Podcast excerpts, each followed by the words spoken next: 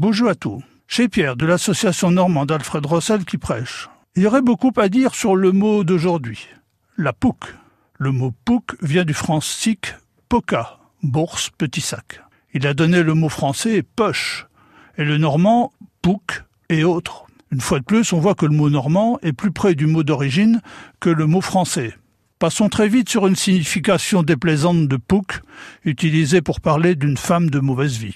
Restons à notre pouc, notre sac, son sens courant. Mais de quel sac s'agit-il? D'un sac en toile qui sert à transporter des pommes de terre, les grains, les engrais, etc.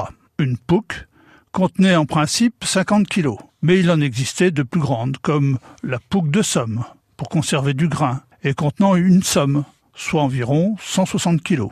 Le contenu d'une pouc est une pouchie, ou une pouclée à Jersey, par exemple. Une petite pouc est un pouchet, un pouqueton, un pocheton, ou enfin une pouchette. C'est un petit sac, ou encore la poche d'un vêtement. Vous connaissez bien ce mot qui a donné l'anglais pocket. Vous savez qu'on se mouche dans un moucheux de pouchette, un mouchoir de poche. Voyons quelques expressions. Ou plus fort la pouque, expression bien connue.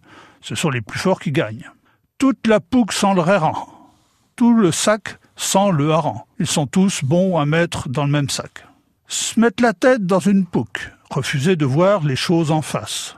Dormir comme une pouque. Dormir comme un sac. Avoir le sommeil profond. Une dernière. Une pouque veude, un petit peu debout. Une pouque trop tout. Un sac vide ne tient pas debout, un sac trop plein non plus. Il faut manger raisonnablement. Bonjour et à.